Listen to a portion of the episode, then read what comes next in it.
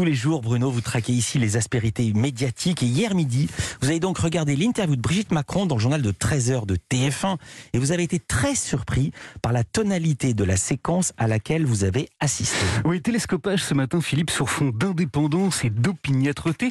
Je vous explique après toutefois un petit détour. Car figurez-vous qu'hier, outre l'interview de Brigitte Macron, j'ai assisté à une double justification qui m'a un peu surpris. Le matin, d'abord, j'ai écouté Delphine Ernotte sur France Inter. Elle était l'invitée de Léa Salamé qui a tenu à commencer son entretien avec la patronne de France Télévisions par cette petite mention. Je précise pour être totalement transparente que vous êtes aussi ma patronne sur France 2, ce qui ne m'empêchera pas de vous poser toutes les questions. Voilà, alors je me suis réjoui du souci pour la transparence, mais étonné qu'il soit nécessaire de souligner aussi une forme d'indépendance éditoriale qui me semblait aller de soi. Et puis, en fin de journée, rebelote dans C'est à vous cette fois, sur France 5, Anne-Elisabeth Lemoine recevait Xavier Niel, le patron de Free, et juste avant de l'interroger, elle a, elle aussi, souligné ceci. Euh, on le précise, vous êtes aussi actionnaire de Media One, qui possède la société qui produit. C'est à vous. Voilà, c'est dit, ça ne nous empêchera pas de poser euh, les questions. Voilà, alors et Xavier Niel et Delphine Ernotte, qui avaient été bien prévenus, merci, ont donc été questionnés en toute indépendance, mais très honnêtement, Philippe, aucune des questions qui leur a été posée ne m'a semblé particulièrement insolite ou spectaculairement audacieuse. Alors que, sur TF1, je dois vous dire que j'ai été littéralement cueilli par l'interview qu'a conduit Jacques Legros. Il recevait Brigitte Macron dans le cadre du lancement de la énième opération Pièce jaune.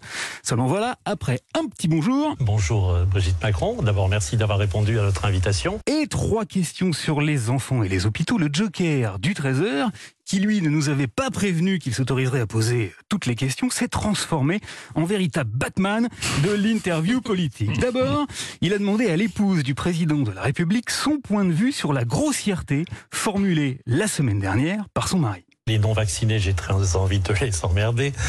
Alors maintenant, c'est votre commentaire que j'ai envie d'entendre. D'abord, en, tant qu'ancienne professeure de français, jamais vous n'auriez dit une chose comme ça. Evelan, alors, euh, Mme Macron a été un peu euh, surprise. Le terme, là vous me prenez un petit peu de court. Elle a bredouillé une réponse un peu embarrassée avant de botter en touche en espérant que Jacques Legros allait rapidement la lâcher avec les questions d'actualité. Raté, Batman a immédiatement remis une petite pièce dans la machine politique. On sait que votre mari a très envie de se représenter.